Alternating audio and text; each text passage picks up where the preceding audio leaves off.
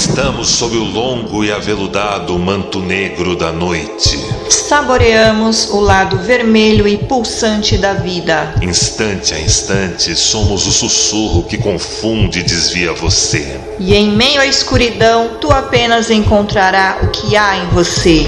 Você está ouvindo Vox Vampírica! Come out.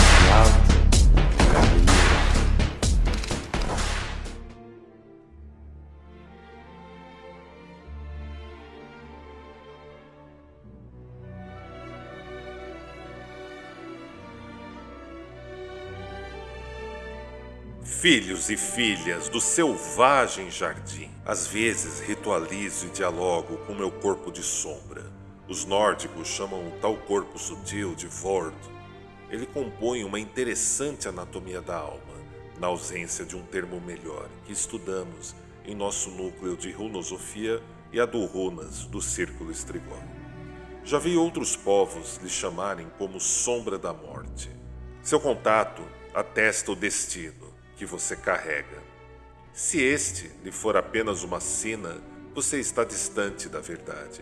Se para ti isto oferecer um viés feral ou ignorante, isso expõe mais a você do que o que registro nas minhas experiências em transe ou xamânicas. Abraço e sou abraçado pela escuridão. Só está lá o que não enxergo e sinto na luz. Então mergulho no reflexo espelhado da obsidiana de um universo iluminado por outro sol que não nasce para todos. Quando retorno, registro o que vi e consigo traduzir enquanto vivo. Cruzo com impressões e ideias, saboreando a sincronia e a fina sintonia, como algumas coisas se mostram mais claras do que antes desses ritos, às vezes mais perfumadas e saborosas a história de ouvir uma música do nada numa playlist aleatória como uma súbita mensagem oracular, que às vezes é e outras não, está lá presente. E assim, sob esse viés, compartilho o que posso nesta edição da Vox Vampírica Podcast. Por mais que a natureza e a vida sejam hipnotizantes em toda sua beleza, imundice e injusteza, e que ainda nos leve a uma certa ignorância daquilo que realmente nos nutre, ainda assim aprecio a vida muito mais do que aquilo que já se escreveu e instituiu muitas palavras a respeito. Gosto do que a vida acaba sendo, não do que ela poderia ter sido. É sobre trilhar, não tanto sobre construir. Reconheço que os tempos pré-modernos parecem consistir em criar bedéis fiscais e procuradores terceirizados, cultivando angústia e ressentimento neles para policiar uns aos outros. Acho estranho quando subculturas, contraculturas, agremiações esotéricas e grandes corporações se comportam iguais e emitem uma mesma mensagem. Tem algo de podre no reino da Dinamarca. Um Estado autoritário sem Estado pautado no ostracismo para os dissidentes. No mais, tudo sem graça, luzes brancas, jeito de repartição pública ou pior.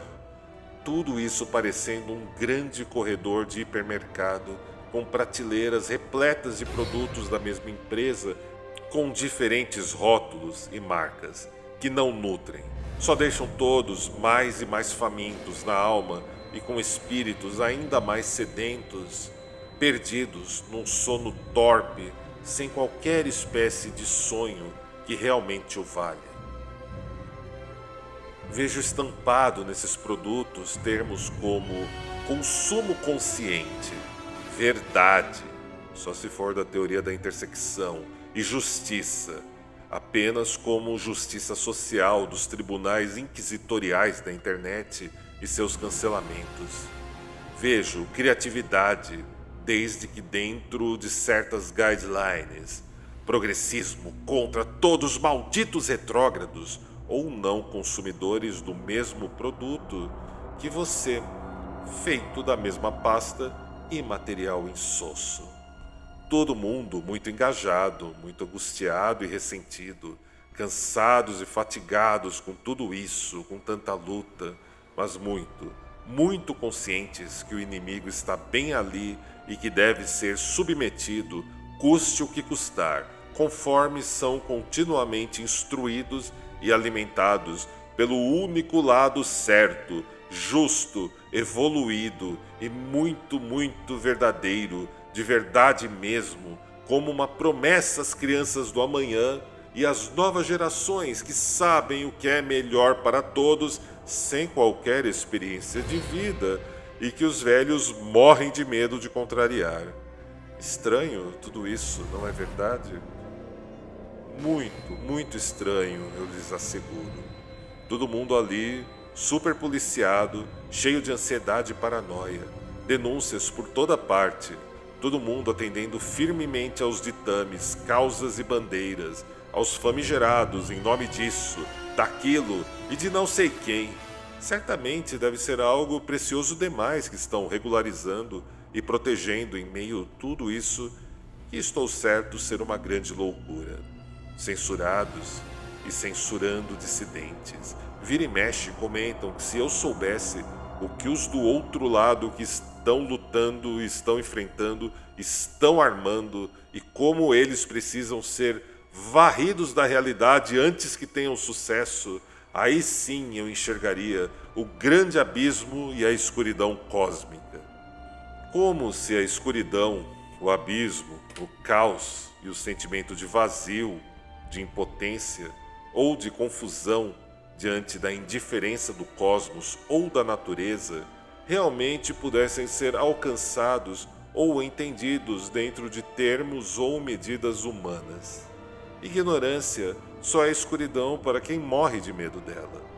Para outros, escuridão é matéria-prima, como se uma espécie tão imediatista e seu viés materialista, quase cego do que é entendido dentro de suas próprias medidas, arranhassem a vastidão do céu noturno e do sideral que tratamos aqui.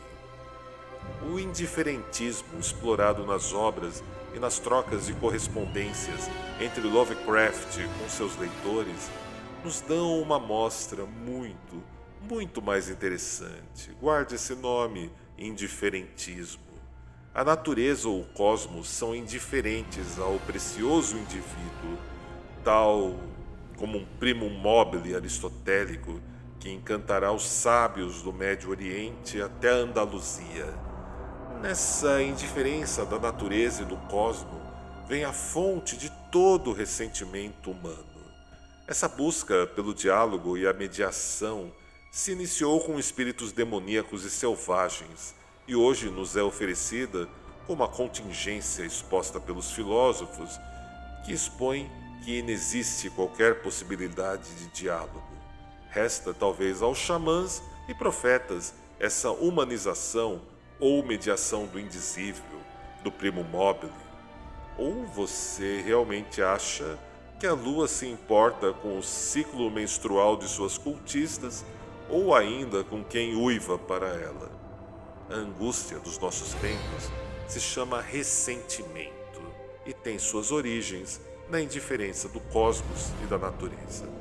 Adiante, falaremos sobre tudo isso através da obra de Soren Kierkegaard, mas não hoje.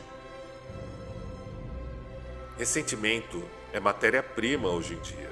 É coisa humana demais a rica quantidade de manuais, cartilhas de regras para como tudo deve ser corretamente entendido e apreciado e de como hostilizar e desforrar nos oponentes todo o seu ressentimento acumulado em nome da sua própria verdade do seu próprio valor e seus ressentimentos me parecem encarnarem uma representação do próprio ralo dessa galáxia por onde toda espontaneidade padece.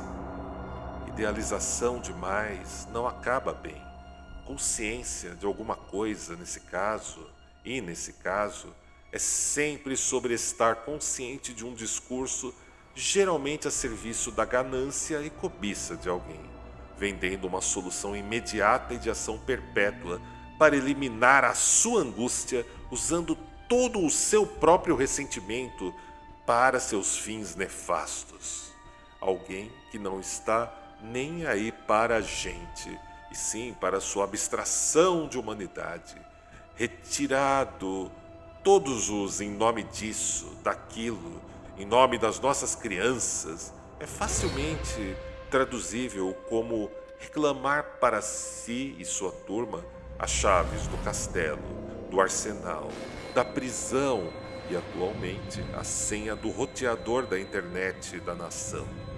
A natureza humana é sobre adorar tudo e qualquer coisa que encarne e justifique suas loucuras. Provavelmente C.S. Lewis diria algo muito parecido. Não importa se é o rei, o gangster ou a prostituta. Maquiavel certamente acertou ao evidenciar o aparentar em detrimento do ser na sua obra O Príncipe.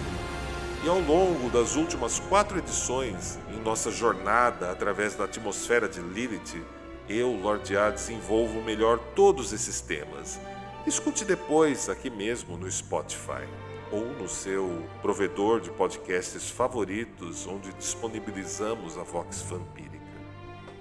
Só posso concluir que não faltam zumbis e autômatos ressentidos repetindo seus padrões mecânicos em toda a extensão continental, compulsivamente gozando com a violência de censurar e agredir, com ou sem verniz, em nome da sua verdade, das suas cartilhas, devorando cérebros de quem encontrarem oposição, chamando essa miséria toda de vida ou ainda de viver, de viver de verdade.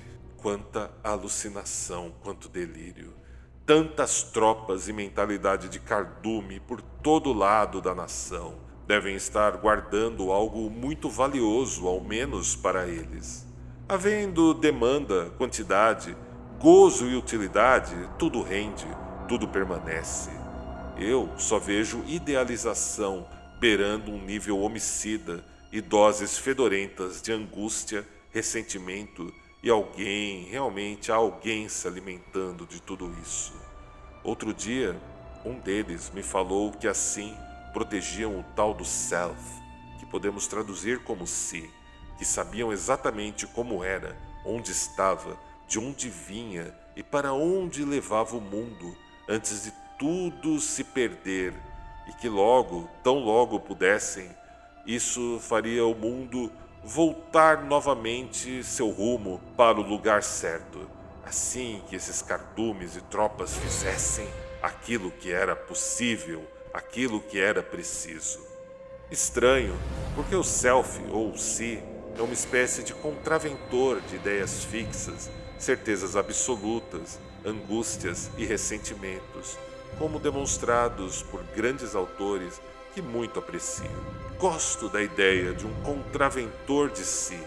Quem a lançou certa vez numa roda de conversa de bar foi o meu querido irmão Roberto Caldeira, um tarólogo e escritor que admiro, um tipo raro nesses dias, nesses dias de hoje.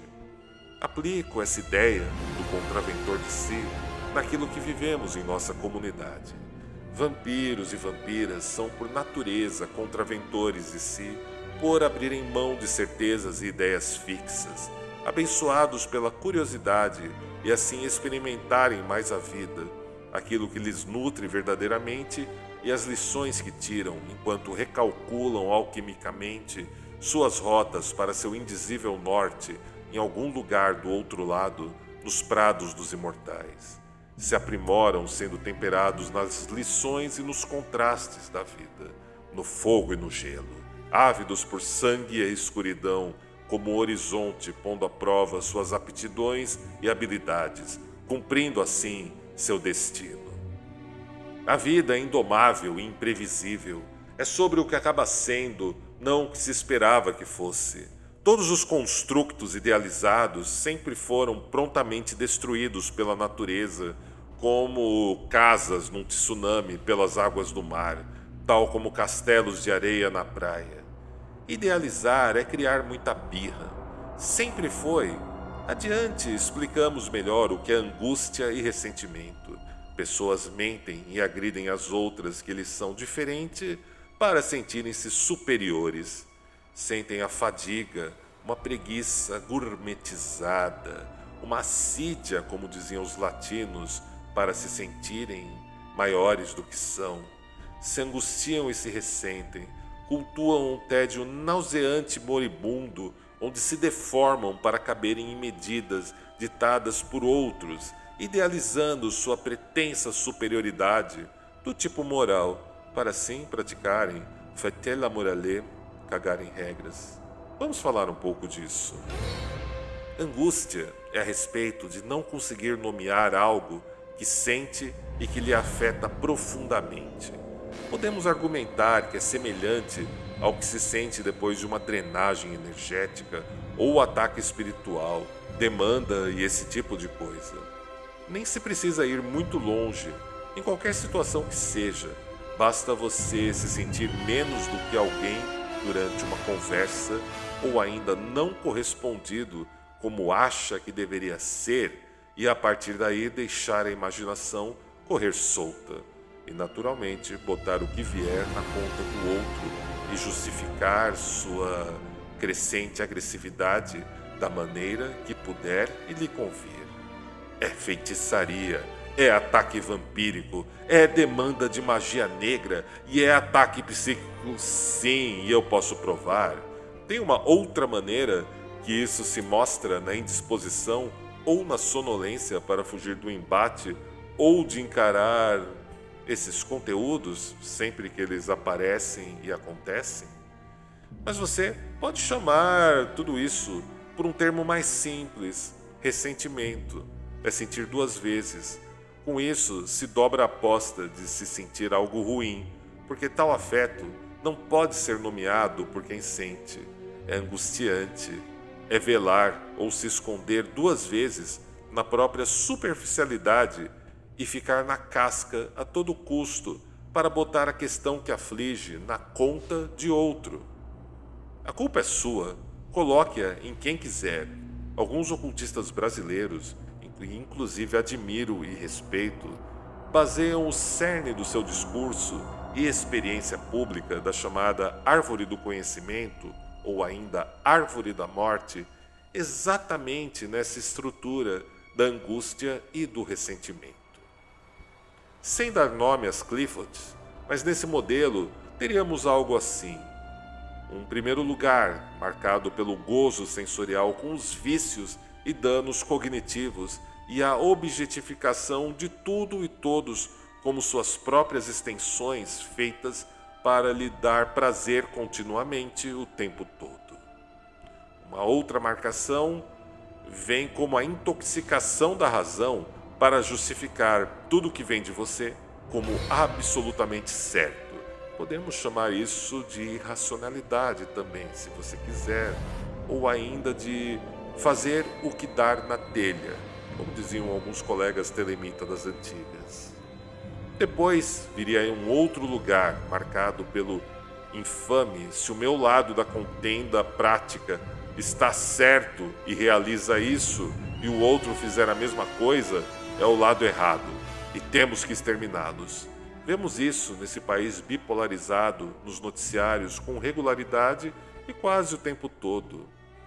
Em seguida, viria um tipo de lugar uma distorção a respeito de tudo aquilo que é chamado de Sol Negro, que abordamos em uma edição anterior chamada Sol Oculto, Sol Negro, também disponível aqui mesmo no Spotify. Nossa jornada através da danação prossegue. A próxima escala é um lugar que marca o estreitamento completo de todo e qualquer afeto e a destruição absoluta e distinta, pareada por um outro lugar que permite todo tipo de barganha e leis descompensadas ou insanas. O ápice vem ainda num lugar superior, marcado pelo esconder e varrer para debaixo de um tapete tudo o que convém e também o que não convém o tempo todo, segundo a necessidade da vez.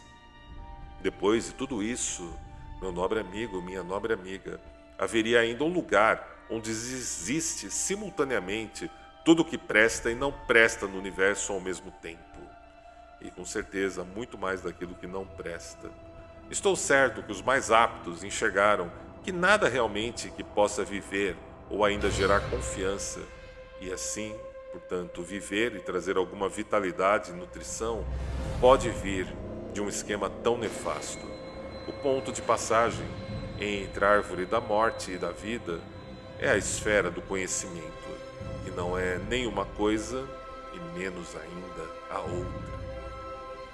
Não me levem a mal, é um esquema e uma estrutura muito bem articulada e pensada por ocultistas brasileiros que a desenvolvem. Conhecimento não tem lado ou polaridade, afinal.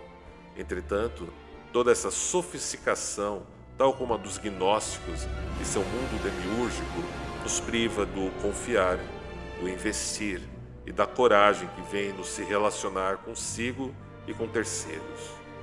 Como aqui também a internet, lugar onde é sempre bom explicar bem explicado o contexto das estéticas do estranhamento e o universo das Clifford, não se resumem exclusivamente a esse viés mais direto e objetivo correspondente a um aciá do reino delas.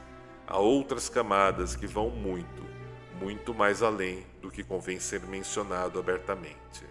Deixo isso para conteúdos do campus Estrigói em nossas plataformas de conteúdos em vídeos exclusivos disponíveis para os assinantes de catarse.me barra redvamp. Mas voltemos, voltemos de maneira mais basal ao tópico da angústia e da sua expressão mais corriqueira dos nossos tempos, o ressentimento. Como ninguém está muito afim de encarar a própria insuficiência, de que não está e nunca esteve com essa bola toda, e que certamente sempre há pessoas mais aptas, mais preparadas ou simplesmente melhores do que a gente, é melhor macular e culpar as mesmas por suas qualidades e virtudes. Esta é a era que nos vendem o controle como algo natural, sendo que isto é só mais uma mentira. Serve para nos frustrar quando vemos que não temos controle nenhum. Serve para nos frustrar ainda mais quando vemos que o controle muitas vezes é uma idealização da gente ou da nossa cognição viciada e danificada por tantos ditames específicos. Uma vez que impera a nivelação pelo mais baixo denominador, que é o tal de ninguém, nem jamais poderá ser melhor ou maior do que você, para assim você jamais sentir angústia ou dor nenhuma, percebemos que, de boa, isso se chama ignorância. Mas a culpa dos seus males para você, ao menos, vem da indiferença do cosmos e da vida para com alguém extraordinário e não reconhecido como você deveria ser. Coisa dessa natureza, sempre bela, imunda e injusta, tal como a vida. Controle? Controle, nesse caso, é apenas danificar e viciar sua cognição para não sentir a força indomável e restrita dela, a vida. Não se preocupe em tentar eliminar qualquer um desses três componentes da vida, no caso a beleza, o imundo e o injusto. Retirar qualquer um deles de jogo é eliminar a própria vida. Então, feche os seus olhos na calada da noite, no momento mais escuro e no silêncio, apenas chame por sua amada sombra, tal como a cheia do rio Nilo a deixe transbordar nas terras secas, ermas e medíocres do seu consciente, do ego, e deixe assimilar e mostrar tudo o que você se recusa a aceitar que também é seu. Só haverá monstros e demônios pavorosos para quem meter perspectiva e moralizar o que irá encontrar a partir daí. Dia 28, continuamos nossa jornada em corpo de sombra através do reino de um sol que não nasce para todos.